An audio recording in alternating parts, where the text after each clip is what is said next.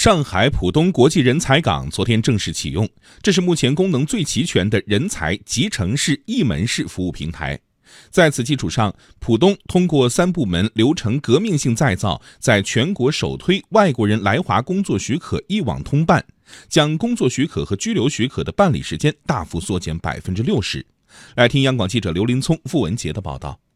昨天，两名外籍人士领到了工作许可和居留许可证，这是通过新系统申办的。以往办理外国人来华工作许可，首先要去海关预约体检，之后在人社外专部门申请工作许可证，然后再凭证去出入境管理部门办理本人及家属居留许可。三个环节，即便无缝衔接，也要二十二个工作日。而这次改革，浦东将串联的三个环节改为并联，一表申请，一窗通办，并。并通过拓展人工智能场景应用，将资料填报量减少百分之七十。上海索广印象有限公司人事负责人王方雷：这次的新系统就跑了一次，就网上申请通过以后，我就过来交材料，然后过了五天我就拿到了这个证，非常的方便。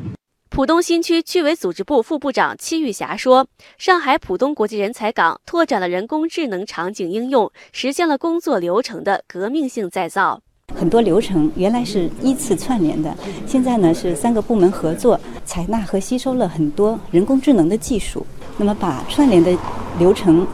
调整成为并联的流程。除了审批大提速，上海浦东国际人才港还将提供丰富的人力资源市场产品。目前，人才港吸引了一批能级高、排名前、模式新的国际国内知名人力资源服务机构入驻。这些机构业务领域包括招聘、猎头、薪酬、评测、培训等，涵盖人力资源全产业链。其中有国际国内知名行业领军企业，如万宝盛华和上海外服集团等；有互联网加人力资源龙头。投机构 CDP 集团和猎聘网，同时人才港还将引进一批人才配套服务机构。季玉霞说：“通过人才发展、人才服务生态圈的这样一个概念呢，希望大家来到张江、来到浦东、来到上海呢，能够在我们国际人才港能找到他所想要的这个围绕着事业的平台，同时围绕着工作与生活的和谐，能够找到他所想要的资源，能够提升自己的能级。”